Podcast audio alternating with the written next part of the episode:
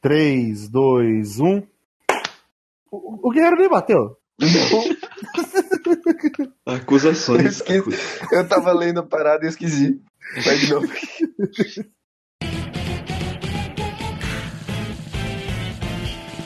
Olá, pessoas bonitas! Sejam bem-vindas a mais um Quadro Quadro, aquele podcast gostoso de cultura pop japonesa. Eu sou o Kei, estamos aqui com Pedro Guilherme. Olá, pessoas, tudo bem com vocês? Gabriel Guerreiro. É, sou eu, oi. Zé Veríssimo. Olá, pessoas. Beleza, então nós estamos aqui para falar sobre Space Patrol Luluco, o tio Patrol Luluco. Isso, nós estamos aqui para curar o nosso coração partido. Qual é a relação de vocês com o Luluco? Como vocês conheceram a série? Qual, qual, qual é de vocês com o Luluco aí? Bem, eu acredito que eu, talvez eu tenha sido o único que assistiu por causa do podcast. A gente chegou a gravar algum podcast de temporada no qual o Guerreiro falou sobre o Luluco antes. Na verdade, eu acho que era um podcast de recomendações. Nosso terceiro podcast, se não me engano, né? Foi o que eu falei sobre a Manchu e o Guerreiro falou sobre Luluco e teve outras coisas comentadas também. Foi do ano de 2016. Isso. E eu basicamente esqueci de Luluco por um tempo. Eu até tentei assistir, mas eu vi dois episódios e eu gostei. E por algum motivo eu não continuei, que eu não faço ideia do que seja. Mas depois, quando eu fui assistir agora pro cast, eu assisti. Foi uma sentada só, acredito eu. E gostei, gostei bastante. É, eu vi que tinha saído também na temporada lá que ele saiu, mas não assisti na época. Fiquei interessado conforme o pessoal ia comentando. Era um anime bem falado, assim tal. Especialmente no mesmo cast que o Pedro já comentou que o Guerreiro elogiou bastante. E eu vi um tempo depois e eu gostei bastante. E estamos aí. Bom, eu, eu vi ele semanalmente, desde o primeiro episódio, porque tinha o Imaishi, que era da Trigger na época em que a Trigger não tinha dado umas bolas fora ainda. Aí tinha Kisniver e esse, eu falei, ah, esse aqui é o de verdade, né? E eu estava certo. Quem diria? Pelo que a gente vê, né, em termos de produção, né, é o contrário do que as pessoas pensavam na época, de certa forma. Eu fui mais ou menos que nem o Guerreiro. Eu gostava das coisas da Trigger, eu gostava de Maishi e eu acompanhei o Luluco. Só que eu parei de ver na primeira vez no episódio 6 e 7, eu não sei porquê. Eu dei uma parada e muito tempo depois eu falei, cara, vou tomar vergonha na cara e assistir tudo logo. Aí eu fui e terminei. Mas eu lembro que eu tava gostando bastante na época que eu assisti e aproveitei de uma reassistida para o cast. Bem, sobre o que é Luluco? Luluco é sobre uma menina de 13 anos. Ela é uma menina de 13 anos que quer viver uma vida normal, mas tudo ao redor dela não contribui para ela ter essa vida normal que ela tanto almeja, porque ela vive em é, é, Ogikubo. Mas é, é, ela vive numa cidade completamente anormal. Tem aliens e o caralho é quatro. É a única cidade onde tem aliens juntos. É, é- é engraçado que isso rende um diálogo de tipo, nossa, olha esse, alien. Nossa, você consegue perceber que uma pessoa olha só olhando pra ela? É, foi, foi um diálogo bem interessante pra mostrar como pra Luluco aquilo é, é normal. Vida toda anormal, de certa forma. Sim, ela no, no, no final das contas ela quer se encaixar num molde que na verdade ela nem sabe o que que significa. Sim, sim. é- Ela é realmente aquele estereótipo de personagem que só quer ter uma vidinha normal tudo mais, mas ela não entende exatamente sobre isso. É- Ela, no fim das contas, só quer pertencer em alguma coisa. E ela não se estou pertencida naquilo. E, e eu gosto de, tipo, ah, eu tô tentando muito ser normal. e Meus pais aí se divorciaram. Meu pai, ele trabalha como príncipe Aí que tá, eu, eu não acho que ela só quer encontrar um grupo a qual pertencer. Porque se fosse o caso dela querer só encontrar um grupo pra se encaixar, ela teria só aceitado, sabe? Tipo, que as coisas são do jeito que são. Mas ela tem uma obsessão em ser normal. Ela precisa ser normal. Então, pra mim, isso já, já é algo que torna o personagem dela distinto, sabe? Ela quer se encaixar nesse molde por algum motivo. Ela acha que se ela fizer isso, aí sim a vida dela vai ser plena, sabe? E aí ela precisa que essa visão dela seja desconstruída, né? É o que acontece ao, ao longo do anime. Uhum. Quando ela se vê forçada a ter que virar uma patrulheira espacial porque o pai dela acidentalmente come um objeto que ele confiscou e fica congelado. E no trabalho dele na patrulha espacial, não, tipo, ele já não tem mais crédito para usar o descongelador. Apesar de que aparentemente ele é o melhor policial da empresa. Diz muito sobre a empresa. Então, Luluco é meio que uma. É um projeto bem pessoal, na verdade, sabe? É, isso fica bem claro quando a gente vê o, o quanto que o anime né, carrega a identidade do estúdio Trigger, mas ele é um projeto que foi bem assim alavancado né, pelo Wakabayashi, porque o Imaishi ele tinha falado em algum momento que ele queria fazer um anime com uma temática sci-fi e de comédia familiar. Enfim, é, é, era uma proposta bem louca, mas ele, ele tinha essa ideia cabeça desde antes de Kill la Kill. E aí, quando eles terminaram la Kill e começou a, a produção né, de, de Kisniver, o Akabayashi decidiu deixar o Kisniver junto com os funcionários mais novos, né, com os animadores mais novos da Trigger, e pegou o, o Imaishi e o Akira Memiya com outros funcionários, uma equipe bem pequena, assim, de 10 pessoas mais ou menos, para trabalhar em Luluko, que seria um anime curto, né, com essa, justamente com essa temática sci-fi. Surgiu como um projeto pessoal e basicamente carregando os valores da Trigger de maneira geral. Algo interessante sobre a produção, né, de Luluco no caso, é que eles tinham um projeto mais ambicioso que estava sendo produzido junto com ele, que é que Sniper inclusive chegou, né, a, a trazer gente de fora, chegou a, a ter mão da, da Mario Okada nos roteiros, que eles queriam fazer algo mais grandioso e tipo, a produção tomou várias formas diferentes justamente porque era a Mario Okada que estava trabalhando nos roteiros, sabe? Então, tipo, é, ela foi de certa forma mais restrita, sabe? É, é, ela tomou algo que talvez não, ela tomou uma forma que talvez não seria a forma padrão da, da empresa, sabe? Do estúdio. E daí, em contraponto a isso, você meio que tem Luluco ali, fazendo a sua própria coisa e pegando a galera que já era mais experiente, que já tinha bons trabalhos publicados, já tinha uma, uma visão né, maior de, de, de futuro fazendo o seu melhor ali. É, eu, eu acho louco que não, não, parece ser muito coincidência de que eu achei que Sniper bem meh, acho que eu até dropei ele, e Luluco eu gostei bastante. Eu, eu não sei qual a opinião de vocês com Kisniver, mas eu achei meio. É. Eu olho pra Kisniver eu não tenho a menor vontade de assistir Kisniver. Eu acho Kisniver visualmente interessante, só que é, é meio que o que eu sinto com Darling the Franks atualmente, sabe? Que tipo, ele parece ser visualmente interessante, mas eu não tenho vontade nenhuma de assistir ele por causa do trem que eu vi descarrilhando, sabe? Ele parece muito visualmente com The Franks. Eu não gosto do visual de The Franks também. Aí eu sinto muito por vocês. Mas de qualquer forma, tipo, esse é meio que o problema, sabe? Tipo, eu não tenho muito o que esperar de Kisnami porque eu já tenho mais expectativas, sabe? Mas quem sabe algum dia eu enfrento esse demônio, né? E vejo o que, que vai dar. Eu vou ter que fazer isso com Darling The Franks de qualquer forma, né? Então. Ou não, por quê? Por que eles precisam fazer isso? É. Tem tanto anime por aí. Você vai assumir o posto agora que o Vitor anda meio sumido, você vai assistir coisas que te irritam muito, né? Não, Deus me livre. Eu tenho tanta coisa pra assistir já. É só no, sei lá, na possibilidade de algum dia não ter mais nenhum anime pra assistir. é, acabou os animes, agora só tem que Snipe da Linda Franks. Nesse caso, não, Darling eu vou ver pro, pro Awards. E pra ver se realmente vai, vai descarrilhar da, da forma tão escrota que vai, né? Mas... Ah, vai. É, mas, mas enfim. O, o que, que vocês acham da, das pessoas envolvidas nesse projeto? Principalmente no caso aí, né? O, o Akabayashi, o Imaishi e o, o Amemiya. Eu, eu acho interessante que, pelo menos pra mim, o Imaishi é o, o melhor diretor para escalar histórias. Desde Dead Leaves, que é o, o anime de estreia dele como diretor, que é aquele filme que é muito esquisito, mas é muito ele. Ele é um cara que ele sabe escalar. Bom alpinista.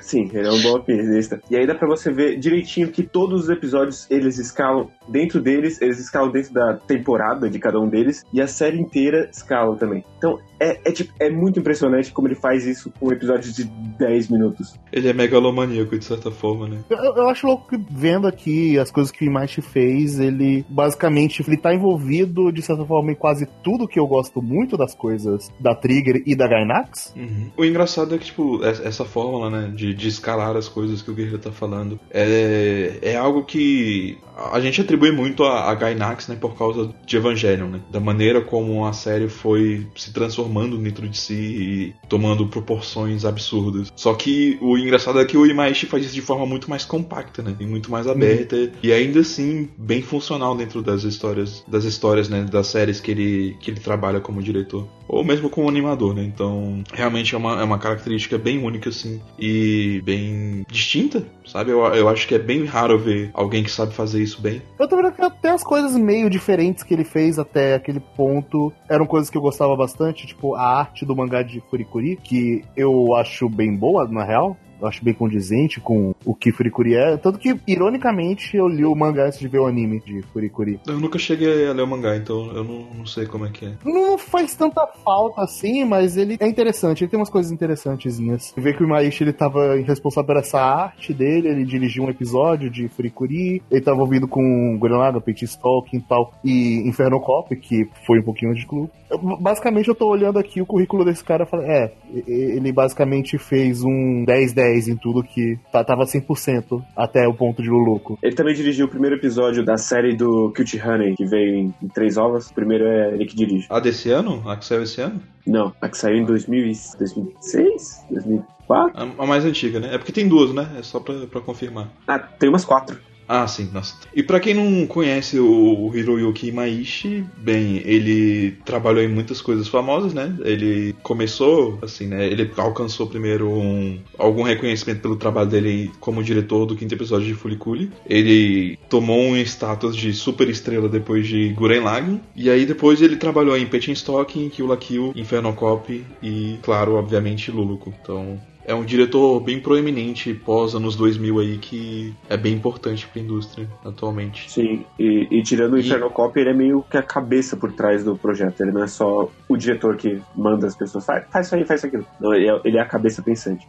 É, tanto que é o, a maneira como o Akabayashi descreveu, né? Ele tentou tornar realidade a ideia do, do Imaishi, né? Mas o conceito da ideia partiu do Imaishi. E falando nisso, né? O Akabayashi também é uma pessoa extremamente importante para Trigger, né? Porque ele faz parte desse trabalho criativo, né? Ele, na verdade, que tá tecendo os caminhos, sabe? para que a estrutura que vai segurar as séries da Trigger sejam fortes. Então, criativamente, ele é uma pessoa que talvez elabore mais em cima das, dos conceitos de Maishi e que deliga para que a história dele funcione, sabe? Então eu vejo ele como sendo alguém igualmente importante, talvez até mais dependendo da, da situação. Fora de que ele também tem um, um papel como produtor, né? E com publicidade. A presença dele nos animes da Trigger é, é, bem abrangente, por assim dizer. É mesmo, porque como a gente disse no podcast da Gainax, se tem uma coisa que eles não sabem é cuidar do dinheiro, né? E por fim, né, tem o, o Akira Amemiya, que ele também dirigiu alguma, algumas séries da Trigger geralmente ele divide o papel de diretor como um co-diretor, né, de certa forma, do, do Imaishi. E eu gostaria de saber falar melhor sobre o trabalho do, do Akira, mas eu realmente não sei, sabe? Eu, o que eu sei é que as pessoas veem ele mais como um, um pupilo do, do Imaishi, mas eu queria ser pelo menos capaz de distinguir melhor as contribuições deles. A maioria dos trabalhos dele, segundo My Anime List, é muito sobre key animation, storyboard. É, não, sim, ele, ele é um sucessor do, do Imaishi, não só como diretor, mas também como animador. Ele tá muito Por mais isso. envolvido na parte de fazer animações e storyboard. Sim. O Image também, né? E é por isso que as pessoas enxergam o Akira como um pupilo do, do Image, porque geralmente os trabalhos dele estão ligados, sabe? Esse, vem num pacotinho. E o, o próximo da Trigger, o SSS Ridgeman é dele. Assim, vamos ficar de olho. Então na próxima Mas, temporada vamos ter mais para falar sobre o Senhor Akira Menia. Por enquanto é mais essa parte de mão na massa mesmo e não tanto de onde a gente possa perceber a capacidade criativa dele.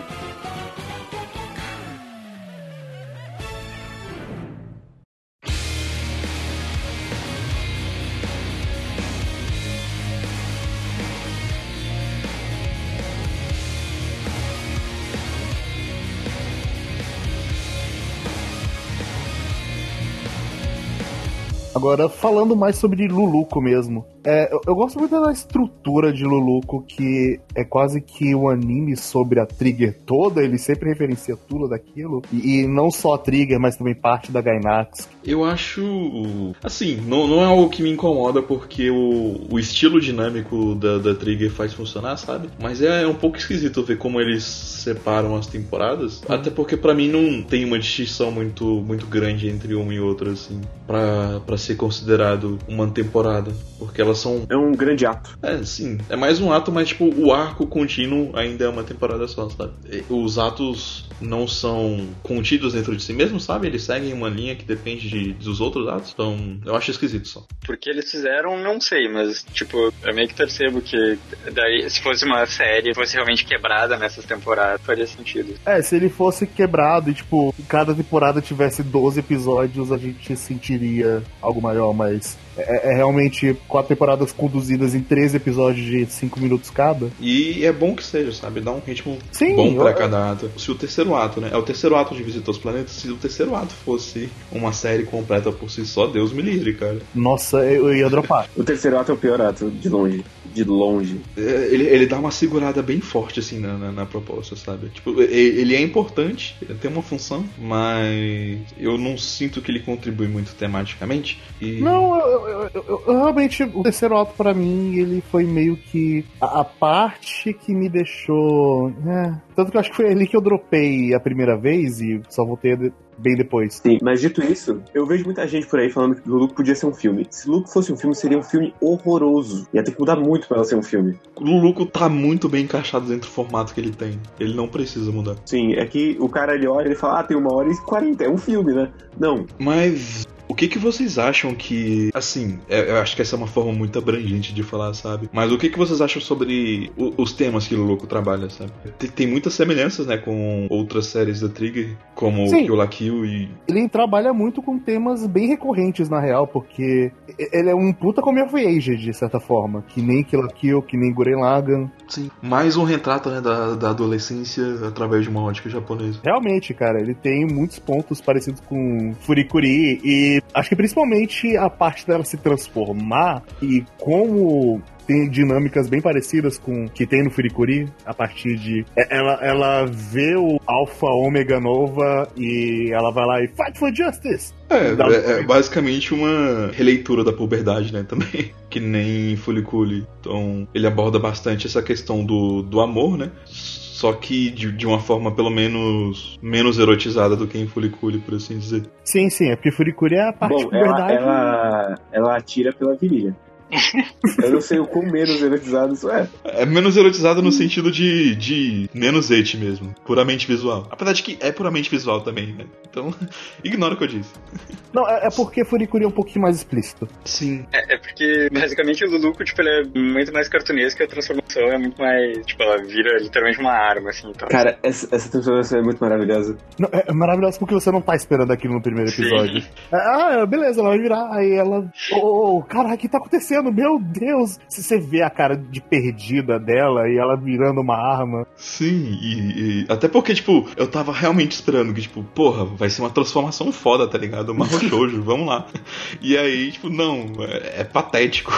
Minha expectativa foi quebrada e eu E eu acho que ele não, não espera soube isso. muito bem como reagir. É, não, a intenção claramente é essa. Não é à toa que todo mundo ri. É, não é toda série de humor que funciona. O Luke funciona demais como série de humor. Sim, sim, total. É, Mesmo comparando com Fuliculi, agora, tipo, que me, me tocou, assim, sabe? Tipo, que, que eu me, re- me dei conta que a descrição do que o Imaishi queria fazer é a descrição do que é Fuliculi. Uma série sci-fi com aspectos de comédia familiar. Não, sim, sim. É só que eu talvez não enxergue tanto a parte comédia familiar em Furikuri. Eu acho que é muito mais pessoal do que. A- apesar de ter família, sim, mas. Assim, tem drama também, sabe? Mas no Uhum. Luco também tem drama, pra caramba. Você tem seu pai congelado, cara. Não é, o drama. Eu, eu acho que Furikuri é um pouco mais pessoal sobre o Naoka do que sobre a família. Não, mas porque Furi. Furikuri é mais. Não é realista a palavra, mas ele tá mais preocupado em ser. É justamente quando você tá falando uma abordagem mais pessoal mesmo, de, de puberdade. Uhum. O, o Luluco, apesar de ser muito, muito, muito sobre a. Caraca, esqueci o nome dele agora. Porra, deixa eu te falar agora. Luluco. Luluco. Ah, Luluco. Luluco. ah, eu queria chamar de Trigger Chan. Só que. Porra, ok. Eu ia comentar sobre Chan, só que eu. Não, não, pera a gente vai chamar de Chan agora. Mas enfim, o Luluco, apesar de ser muito sobre o Luluco, eu acho que ele pega mais espaço sobre a família dela, mesmo que naquele pouco tempo, sobre a mãe, principalmente. As poucas cenas que a mãe tá lá e são muito boas. Dicas de passagem. que é Ryuko, eu acho que né? talvez o, a diferença entre um e outro, né, é que em Fuliculi esses aspectos são resolvidos, sabe, de alguma forma. Eles têm um peso maior sobre a narrativa. Enquanto em Luluco existe alguma carga dramática nas relações, né, que a Luluco tem com outros personagens fora ou Alpha ou Omega Nova, mas a resolução disso meio que ocorre por acontecer, então não, não existe um conflito muito grande.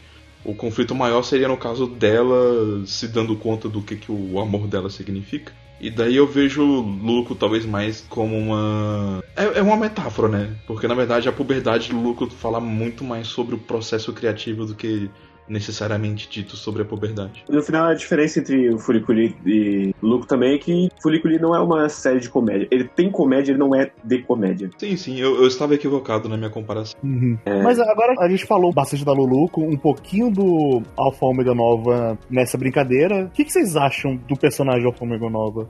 Ele é vazio, né? De propósito. É, é, é maravilhoso como isso é bem resolvido, de certa forma, porque ele é um personagem super vazio, ele tem todo aquele estereótipo de um personagem vazio que fala palavras bonitas, mas completamente vazias, e a piada era isso. Só que Quantas vezes, quantas vezes você colocou vazio nessa frase? Eu ainda acrescentaria que tem ênfase no vazio, hein? Vazio, muito vazio. Mas eu gosto de como o personagem dele é bem resolvido no final das contas e eles falam sobre o personagem de uma forma interessante. Porque eu É, sinto eu- que em outro anime seria só uma piada, enfim. A transformação dele é, é interessante. Mas antes mesmo da transformação dele, eu também acho que é interessante como eles sabem utilizar o personagem pra fazer um bom time cômico, sabe?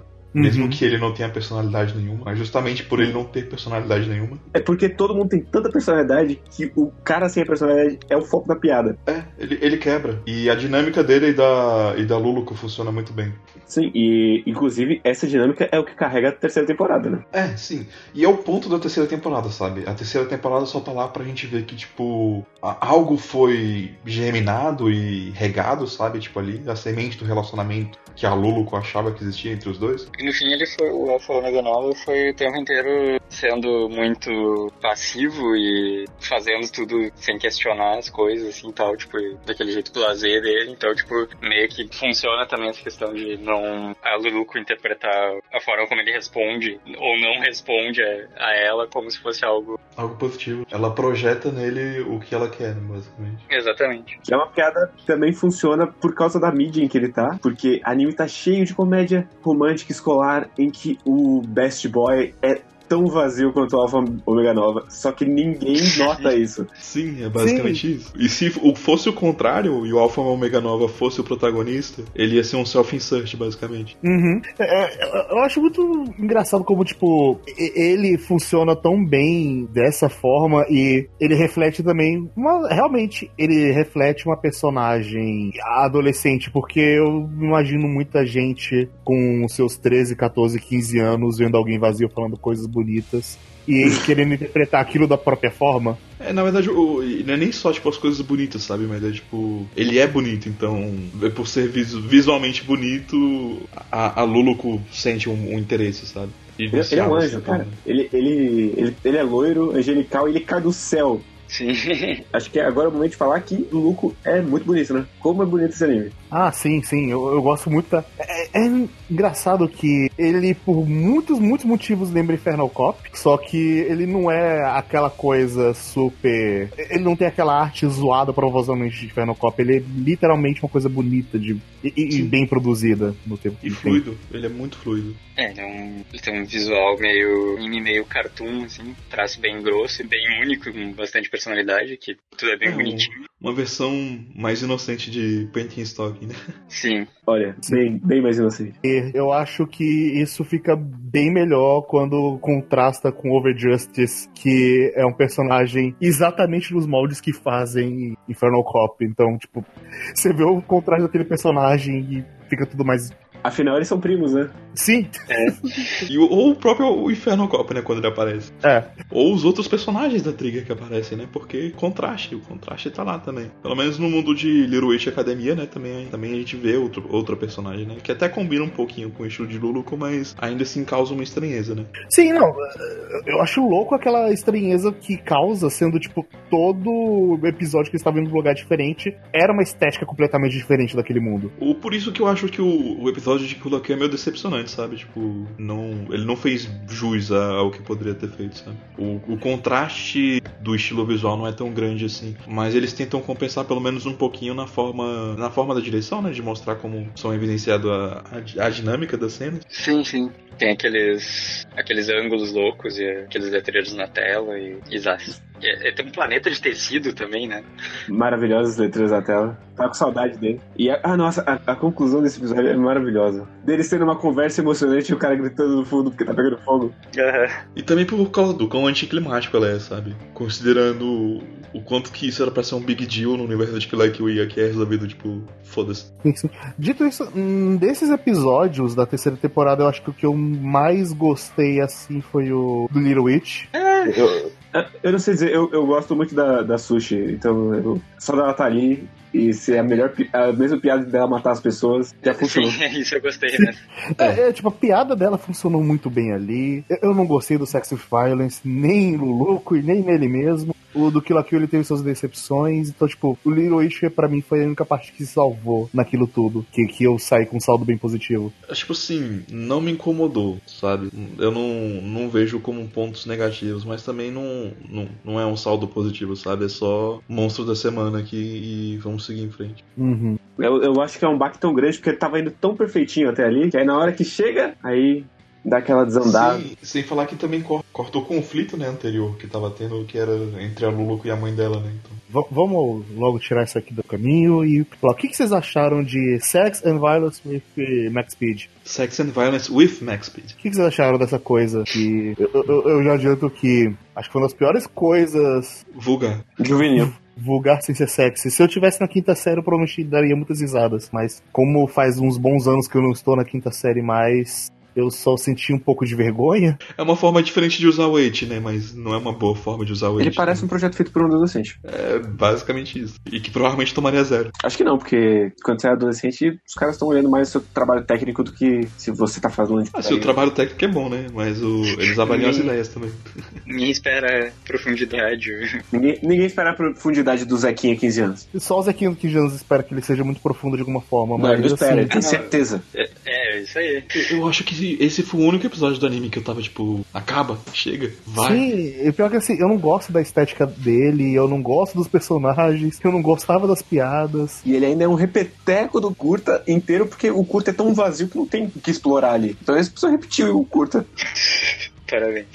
E assim, eu, eu consigo enxergar alguma coisa das pessoas que estão dentro da Trigger ali, mas só a parte brincando de ser over the top de alguma forma. Mas assim, Inferno Cop ele faz aquilo só que de uma forma muito melhor. Muito, muito, muito melhor. Paint Stock faz aquilo de uma forma muito melhor. É que assim, o Paint Stock faz mais na parte da sexualidade, nas brincadeiras sexuais. O, o Inferno Cop ele faz muito mais no absurdo. E eu acho o absurdo de Ferocop bem melhor trabalhado e bem mais engraçado. Eu dei muitas risadas com Ferocop. Eu também. Ao contrário de Sex and Violence, que eu só fiquei com vergonha. É, eu, eu acho que o, o, nosso veredito é. Talvez que bom que exista, mas eu não tenho valor para isso. Não, eu gosto que exista porque é o único estúdio que faria algo assim. A menos... Então, justamente. Justamente, sabe? Mas de forma pessoal, não é algo que eu, eu seria capaz de apreciar. É, é basicamente isso. Eu gosto do trabalho de cores. É, esse é o elogio que eu vou fazer.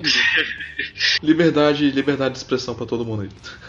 Sim, sim, não, é, por favor, podem fazer isso, ninguém quer impedir. Quero que faça ah, mais? Bastante, Talvez não. Tem bastante gente que quer impedir, sim. Tenho certeza.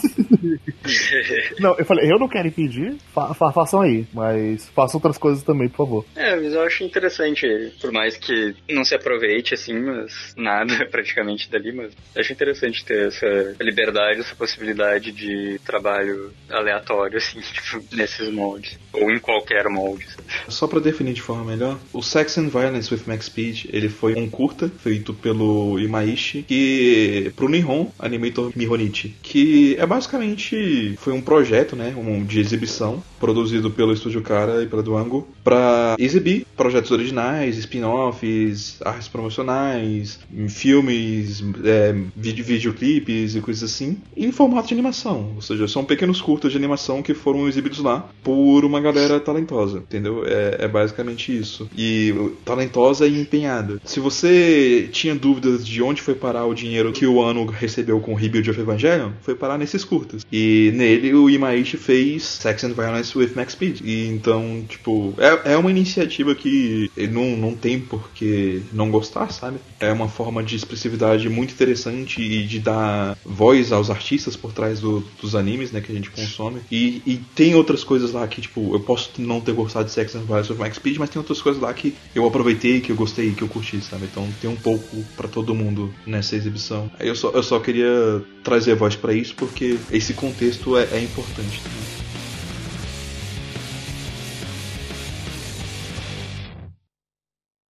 Mas então, beleza, a gente já deu uma pisinha de Luluco, a gente já falou bastante sobre a terceira parte. A gente não falou sobre a família da Luluco, sobre o pai e a mãe. O que vocês acham da família da Luluco? Eu acho interessante que a mãe da Luluco represente uma antagonista inicialmente, né, pro estilo de vida dela, mas que é, depois ela signifique uma influência externa positiva, sabe, uma influência externa positiva para Luluco, para ela encarar as coisas de uma forma menos engessada e ver a liberdade, né, como, como algo mais positivo, mesmo que é, ela ainda assim seja uma policial. Uhum. Então eu, eu gosto bastante do, do personagem da mãe da Luluco. O pai dela pra mim, é só, é só gag mesmo. Eu não, não vejo muita coisa nele. Não me interessa muito. É, eu, eu acho, eu também concordo com você. a, a mãe, ela é muito importante que o pai em questões temáticas. E eu acho muito massa velho a parte que ela aparece. Ela sai daquele meteoro e tal. É um massa velho over the top que. A Luluco sendo o que ela é, seria a mãe dela, que é a Lalaco, a Gynex? Talvez. Bom, temos referências antigas com o Capitão do Espaço, né? O Capitão Pirata do Espaço é referência a Harlock. Então dá pra dizer que ela tá trazendo o passado de volta. É. Mas falando do pai da Luluco, eu, eu gosto, principalmente olhando pro, pro trabalho do Imaishi, que ele, toda oportunidade que ele tem, ele vai criticar o salaryman certinho, quadrado. E esse é o pai da Luluco. Ele é o cara que vai dizer que você tem que ser normal, você tem que se adequar. É. Porque essa é a ideia que ele passa pra Luluco e ela compra. Porque no começo você acha que a ideia veio dela, mas quando ele descongela, você percebe que foi ele que meio que plantou a ideia de tem que ser normal, tem que estar tá fechada na caixa da sociedade. Que é uma coisa que o Imaishi critica em todos os animes dele. O pior de tudo é que ele reforça isso sendo que ele mesmo não é normal. Então, ele tá projetando algo na filha dele que ele gostaria de ser, só que ao mesmo tempo ele tá levando ela pra um caminho muito ruim. Ele tá projetando o que ele gostaria de ser na Luluco, na questão de ser normal e tal, mas eu não sei, talvez seja um pouco de trauma com a, com a ex-mulher dele, que aparentemente eles viviam brigando em casa. Que eles viviam brigando. É uma relação muito estranha, porque, tipo, eles são divorciados mais casados ao mesmo tempo que. Sei lá, né? Fica parecendo que a, a mãe da Lulu sequestra o, o, pai dela de vez em quando, dá uns pega e depois solta. Hum. Provavelmente é isso que acontece. E ele não quer que a Lulu seja igual, então fica enfiando a normalidade, né? Talvez tenha algo a ver com isso. Vendo por esse lado, a gente vê como se a, a mãe da Lulu estivesse rejeitando o pai dela, né? Mas na verdade é, é, o contrário, né? Tipo, é o pai dela que tá rejeitando a, a mãe da Lulu. E rejeitando essa, essa liberdade, né? Essa vontade própria. O que é engraçado que meio que vai ao contrário à ideia que a gente tem no primeiro episódio, que ela fala explicitamente de ah, a mamãe abandonou a gente, né? É, mas é porque ela compra a versão do pai dela, né? Então... Uhum. É, tipo, fisicamente, assim, à primeira vista, tipo, ah, realmente, quem saiu da casa onde eles moram foi a mãe dela. Que optou por sair da vida das pessoas, assim, foi mais o pai, aparentemente. É, tanto que ela tenta ficar com ele né? Manter o corpo dele e coisas assim. Então. Sim, sim. Ela, ela, ela tenta. Ela, ela, faz. Ela é um personagem caótica, ela quer tudo para ela. E se ela quer, ela vai atrás. Ela não. E ela é foda. Só queria ressaltar de novo que ela é foda, porque ela é muito foda. Sim, eu veria um anime inteiro só dela, no espaço. O, fazer o grande crime do shoplifting, que é todo crime tem um lucro. é, pequenos delitos.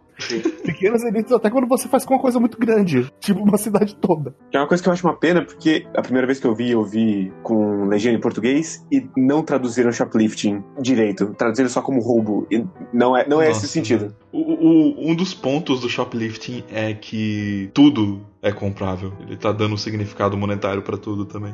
É, e é engraçado que realmente mostra que naquele universo a cidade Ogikobo não significa muita coisa, porque tipo, ah, tava, tava aí, tava em promoção, aí uma galera comprou e tá, tá aí, os aliens, os bichos, tipo, não, não valia muito. É isso aí. É que nem pegar um, uma forminha de anime, tacar um dinheiro e esperar ela esquentar, né? Não? É, eu, eu, eu gosto muito, a gente vai falar disso depois, mas eu gosto muito quando ele começa a discussão com o vilão final. Uhum. Mas por que o Gikubo, Kay? Por que essa cidade? Porque a cidade. Então, é, na vida real, fora de, do anime, o Cubo é onde fica o estúdio. Eu vou dizer que eu não sabia. Até, até a pesquisa acontecer, eu não sabia. Eu, também só, não sabia, não. eu só olhei e falei, Até o- tá, é um nome. Até Ok. o Pilot me falar, eu não sabia. É, é a cidade onde tá o estúdio Trigger. Mas isso, isso coloca essa perspectiva, né? Que tem, teria tantas Hum. Ogikubas assim, e ao mesmo tempo é, é tratado como se fosse algo que não valesse nada, mas é algo que, dentro dos universos onde, onde elas estão localizadas, meio que parece valer tudo, sabe? Uhum. Sim, que, né, extrapolando é a criatividade do artista, é o Gikubo. E é por isso que ele escolheu na cidade em que a Trigger tá. É por isso que tem valor monetário também. Baixo, inclusive. Problemas financeiros é uma coisa que sempre acompanha esses meninos. Coitado. Ai. Bom, foram eles que fecharam as portas da Gyrax, né? Com o Petin Stock.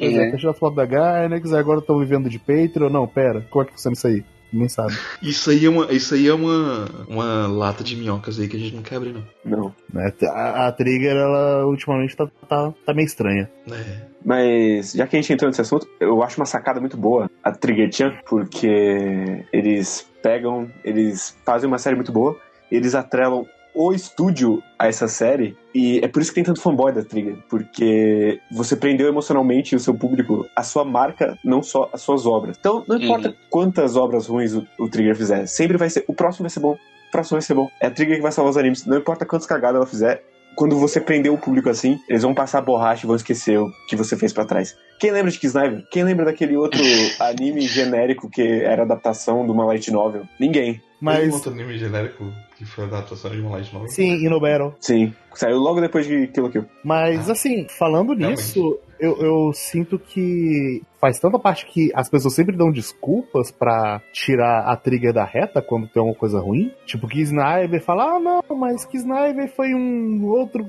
trabalho assim da Trigger, não é exatamente aquela galera, e é isso aí. Darling the Franks, agora as pessoas no início, quando estavam gostando do anime, estavam muito. É a Trigger, é a Trigger esse anime, é anime da Trigger, é anime da Trigger. E quando eu defendia, ah não, mas isso aqui é da Trigger. Aí quando acabou, as pessoas jogaram tudo pra Iwan. E então, não, não, não, não, mas é muito mais da Iwan do que da Trigger. É que eles querem tanto, mas tanto uma coisa que eles acabam, sabe, transferindo a culpa ou acreditando em. se iludindo, sabe? Acreditando em outras coisas, acreditando em mentiras. Da mesma forma que a, a Luluco, né, se enganou com o Alpha Omega Nova. Quer dizer que a Trigger é nossa Alpha Omega Nova? Ah, não. A Trigger do, do, tá se tornando do- Alpha Omega do, Nova. do fanboyzinho, é. É, não nossa. A gente pelo menos tem um pouco mais de consciência. Mas no geral, a, a, a Trigger, né, hoje se fundiu um pouquinho ali com o Alpha Omega Nova e o Alpha Omega Nova vazio, né, ainda por cima. Apesar de que não é, não é bem a Trigger em si, né?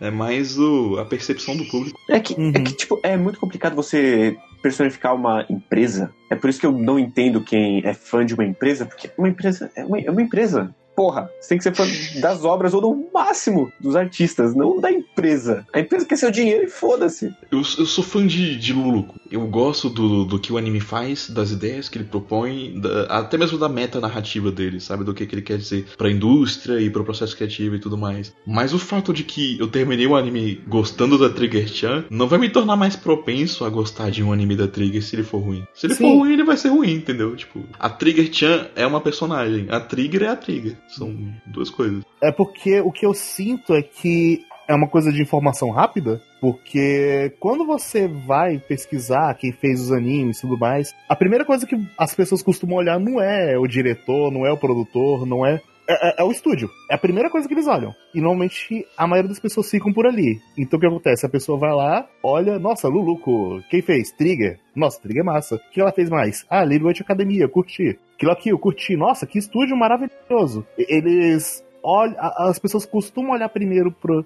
a empresa que o negócio está sendo feito e pouca gente tenta ir muito além disso porque a informação que está na sua cara é a empresa. O que tá escrito na sua frente é a empresa. Você tem que pesquisar um pouquinho mais para você ver o nome das pessoas. E é uma coisa que pesar um pouquinho mais, não é, infelizmente não todo mundo faz. É, mas é o, o que eu gostaria que todo mundo fizesse, sabe? Até, até pelas próprias pessoas em si, sabe? Pra elas não serem Sim, enganadas. não, com certeza. Mas eu gente- entendo que muita gente consegue atribuir muito mais o estúdio do que atribuir as coisas para É, as pessoas, mas, porque Se, já, se a ótica fosse diferente, sabe? Se o, o que fosse valorizado fosse mais os indivíduos por trás dos trabalhos do que a- as grandes empresas, os grandes conglomerados, talvez aí sim a gente não teria tanta tantas obras parecidas, sabe? A gente não teria tanta saturação do mercado, sabe? Talvez aí sim a gente não teria tantas Og cubos vazias aí.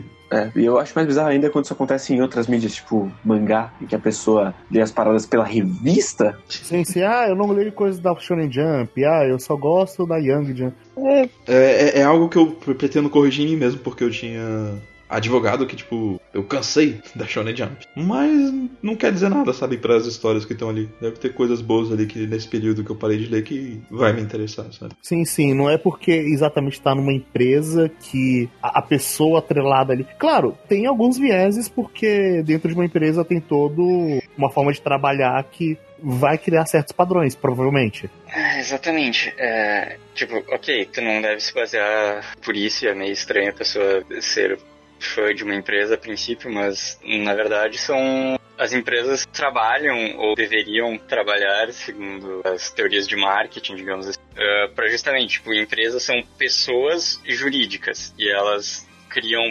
personalidade através da forma como elas se comunicam público delas, através do tipo de produto ou serviço que elas entregam, que deveria ter uma certa unidade, sabe? Que no fim das contas é, acaba sendo desenvolvida por causa das pessoas físicas que trabalham lá dentro, mas como a gente já falou, tipo, para estúdios e coisas assim, especialmente fica mais estranho ainda, que é um trabalho mais criativo, mas tu acaba com o passar do tempo por olhar todas as, as produções que essa determinada empresa já fez ou esteve envolvida, tu acaba desenvolvendo um certo padrão na tua cabeça e daí tu meio que tipo, ah, ok, tipo, ah, o Trigger é esse estúdio que é desse jeito aí, é o que vai salvar os animes, blá blá blá. Quando a gente pesquisa uma empresa, a gente vê aquela coisa de, ah, a missão da empresa é isso aqui e tal. É, é tentando formar uma pessoa jurídica para criar esses Exatamente. padrões. E é, em- meio que em defesa a galera que nem o Pedro fez, por mais que sejam sim pessoas muito diferentes que fazem mangás na Shonen Jump, por exemplo, você tem um certo editorial na Shonen Jump. Então, vai ter alguns pequenos padrões ali, vai ter algumas coisas que você já espera ver numa Shonen Jump da vida. Sim, e tipo, é, o cérebro humano funciona desse jeito. Tipo,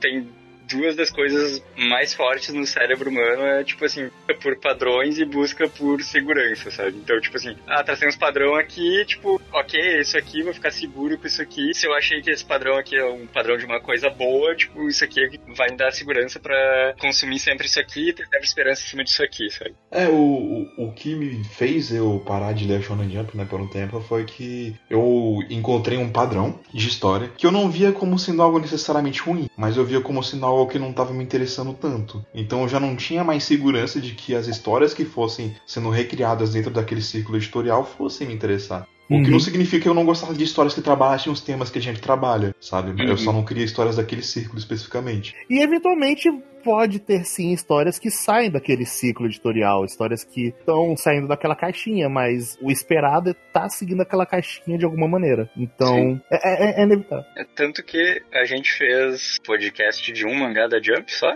que é um mangá bem fora da caixa. A gente É só falou de. Medaka ou a gente falou de mais algum? Hum. Acho que foi só, né?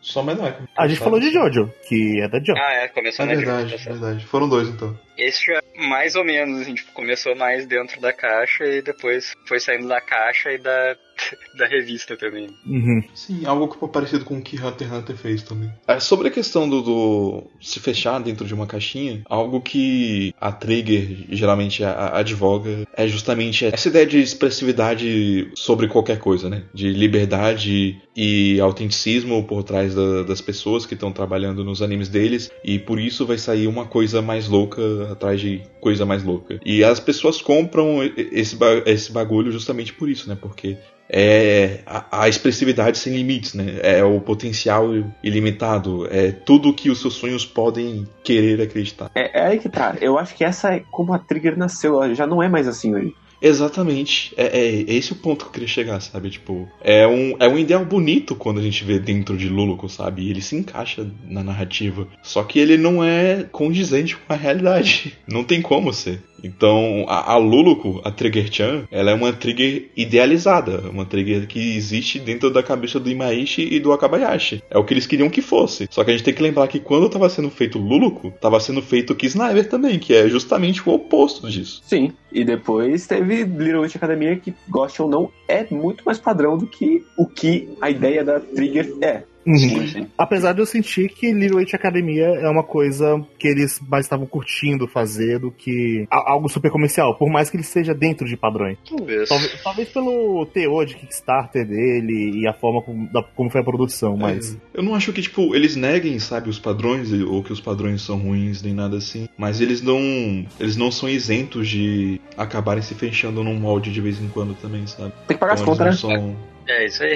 É, eles têm que pagar conta, no fim das contas, então. Exatamente. E se quiser fazer algum projeto mais ambicioso, autoral, daí precisa pagar as contas e ganhar mais um dinheiro extra ainda, né? Mesmo porque esse foi o jeito que a Gainax levou também, que ela fazia os paradas é. que é meio que, ah, eu vou fazer aqui, né? Pra pagar os projetos passionais. Uhum. Aí que tá, eu acho que o. Assim, eu tô me adiantando bastante aqui. Mas eu acho que pelo menos eles são conscientes disso, sabe? Isso é algo que é, é um problema maior pros fãs, sabe? Os fãs que não. Os fãs que não querem aceitar que essa é a realidade. Mas eu vejo que eles são conscientes disso quando o final de Luluco, né? É basicamente aberto pra busca dela pelo Alpha Omega Nova de novo. Uhum. É, acredito que sim. Eu diria que não. Que na verdade eles se encontram e o encontro acontece no encerramento dos episódios normais. Que eles estão no nosso mundo, eles são 2D porque eles estão no nosso mundo e eles se encontram no final. Oh, é, Faz sentido. Eu só percebi Faz isso na segunda vez que eu assisti, porque dessa vez tinha traduzido o encerramento, que é uma coisa que o Crunchyroll faz, e às vezes faz falta. Crunchyroll, você tem muitos problemas aí, mas se, se patrocinar a gente, não fala não. Eu falo sim. Talvez seja cortada sobre... a edição, mas eu falo assim. Mas eu não acho que isso nega a minha interpretação, sabe? Porque no final das contas, é algo que se mesmo nos encerramentos ela só pode encontrar na nossa realidade então sim sim é uma busca que continua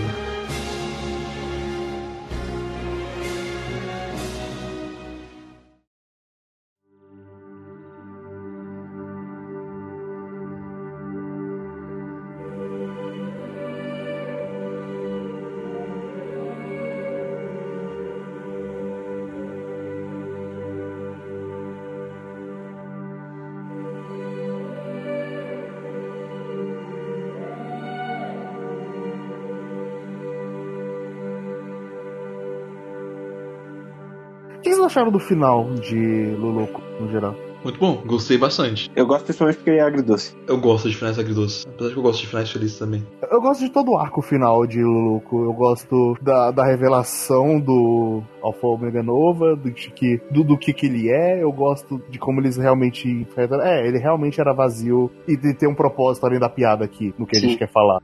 Eu, eu, gosto dela no inferno, falando com o Inferno Cop.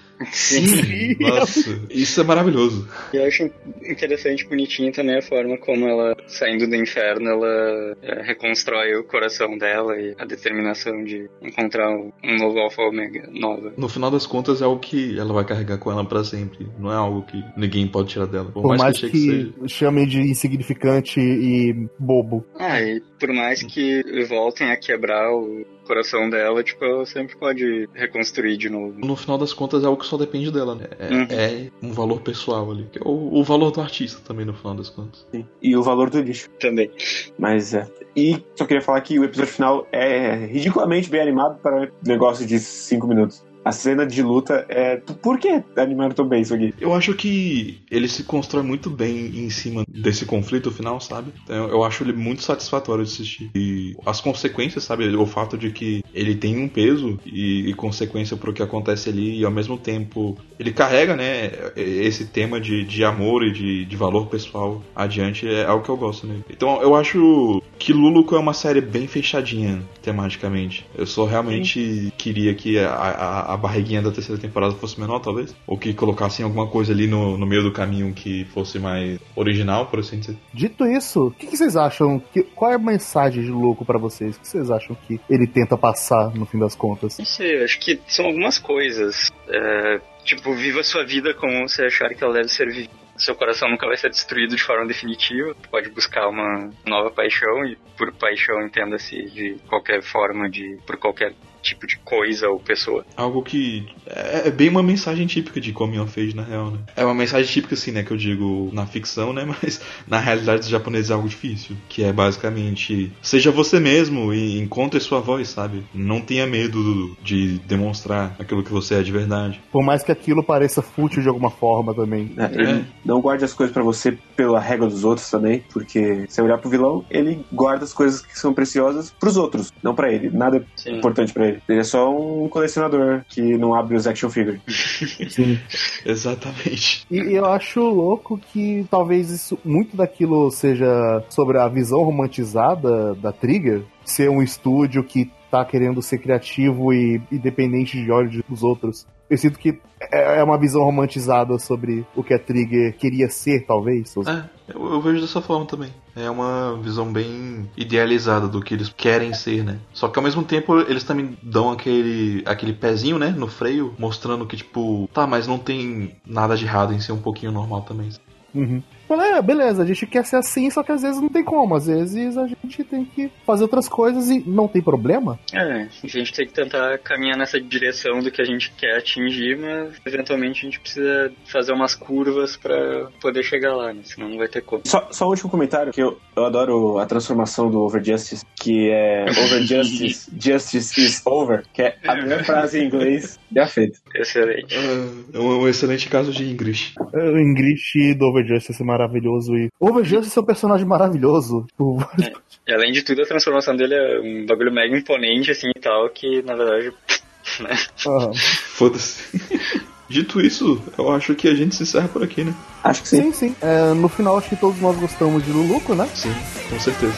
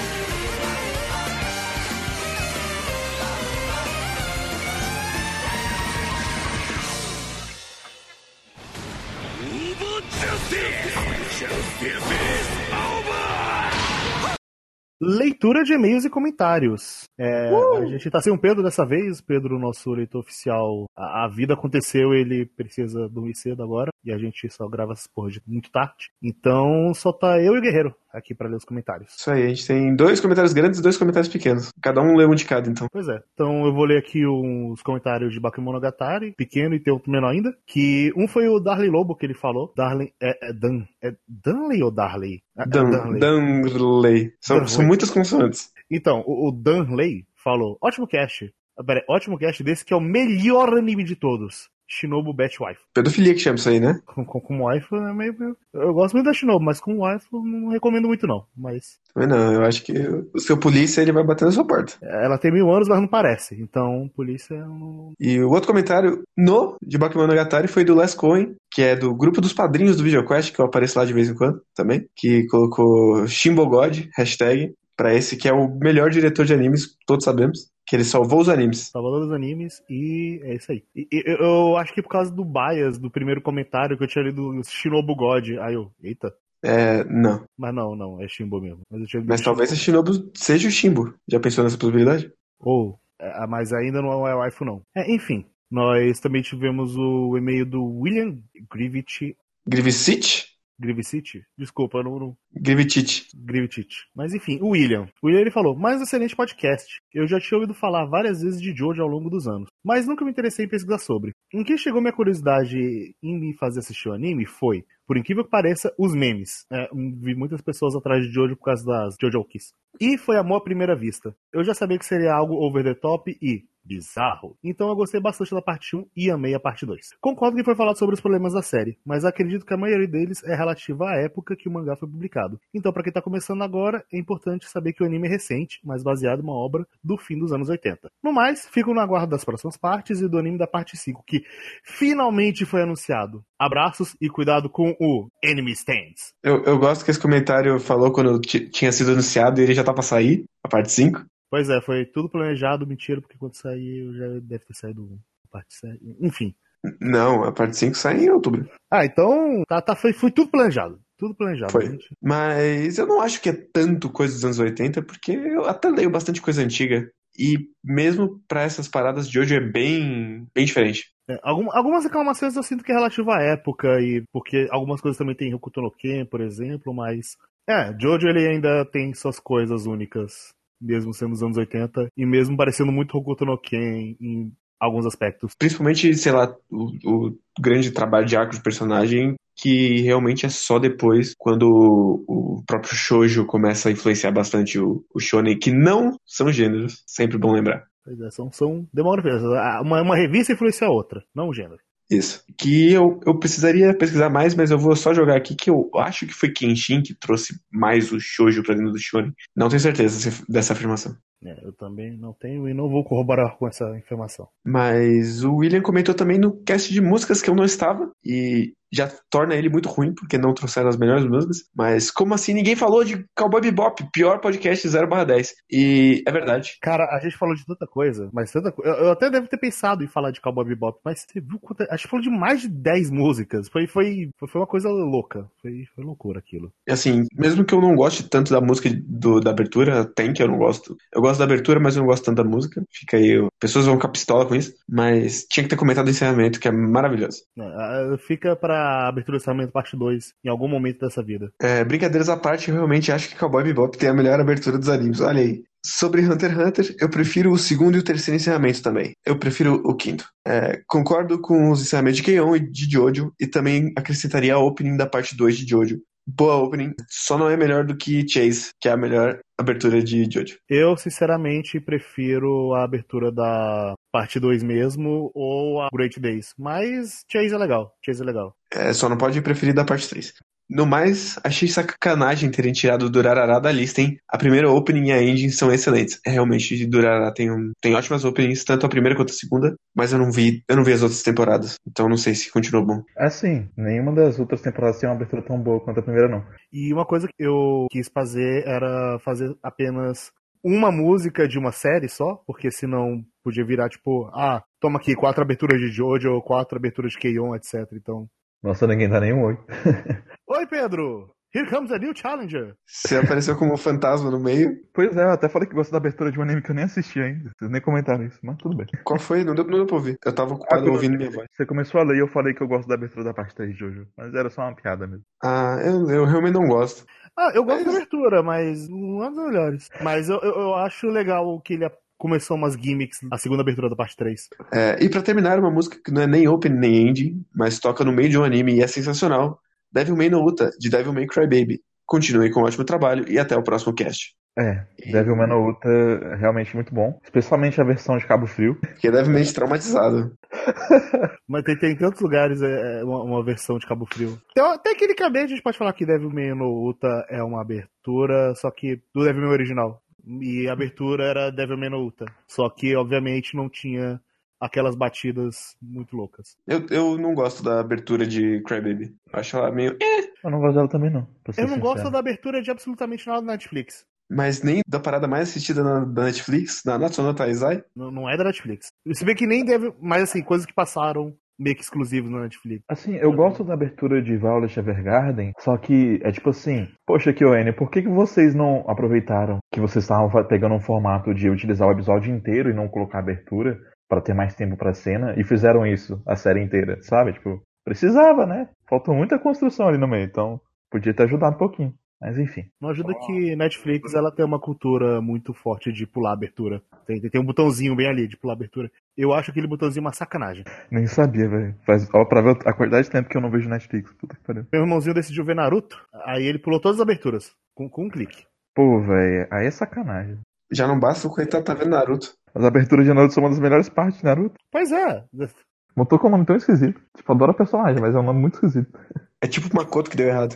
É a Makoto que errou no, no cartório. Eu acho que o problema é justamente que lembra Motoca. Enfim, é, nós também temos o e-mail da Fernanda Yamazato. O e-mail não, um comentário no Facebook. É, Pedro, você que tá aqui agora, você pode ler? Mas é, é de qual podcast? É do de aberturas e encerramento. Pra ser sincero, essa é a segunda vez que a gente tá gravando esse, esse e-mail, porque a primeira se perdeu, porque a gente é burro. Mas eu não tava aqui. Então, peço desculpas. É, é, é, tá, tudo bem. Eu e o Kay somos burros. Pois é. Ouvindo agora, mas já queria agradecer pelo disclaimer. É muito importante esse posicionamento e essa responsabilidade que vocês tiveram. Bem, é, eu também acho, Fernanda, que dada uma situação tão importante assim, a gente tem que, tem que se posicionar. Até por isso, o texto do Guerreiro sobre Highward Space também é importante, sabe? Então, a gente tá aí pra. Assim, eu ia falar pra mostrar tolerância, mas na verdade pra mostrar pelo menos um, bom, um pouquinho de inteligência, né? Tá, tá, tá difícil. Né, na verdade, pra gente realmente se posicionar de alguma forma e mostrar que.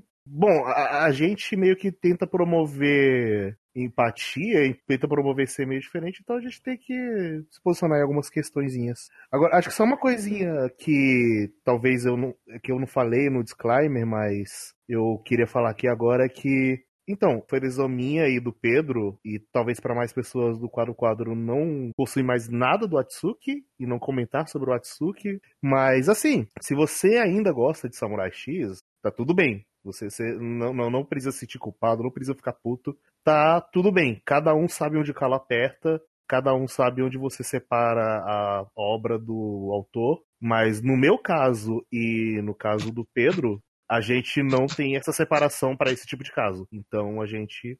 É, a, a obra é boa, sabe? Mas considerando que a obra prega uma mensagem pacífica, o autor ter feito o que ele fez, tipo, como, como, eu consumi ela da mesma forma, é, é simplesmente possível, entendeu? Eu prego bastante que quando você consome alguma coisa, às vezes é importante se distanciar e encarar o que definem como a morte do autor, né? Você não pensar no que o autor está querendo te dizer ou no, no que o autor poderia ter querido com aquilo, mas simplesmente aproveitar a obra, sabe? Mas é algo que varia de caso a caso e vai ser um limite pessoal para cada um, entendeu? O meu limite é esse. Eu não tenho como engolir a obra do Atsuki sabendo o que ele fez, entendeu? Então, Sim, depende muito da pessoa, depende do que, que ela ressignifica, depende da obra. É, por exemplo, e também depende muito do tempo. O Lovecraft, por exemplo, é um racista do caralho. Mas eu gosto de ler Lovecraft anyway. Mas Lovecraft não é bom, né? O bom é o que fazem com Lovecraft. Eu, eu gosto de alguns contos dele, alguns específicos. Eu gosto de na Montanha da Loucura e, e só. Mas, é, dando meus dois centavos, é tipo, eu acho que você pode continuar consumindo Samurai Kenshin. Samurai Kenshin é foda. Rurouni Kenshin.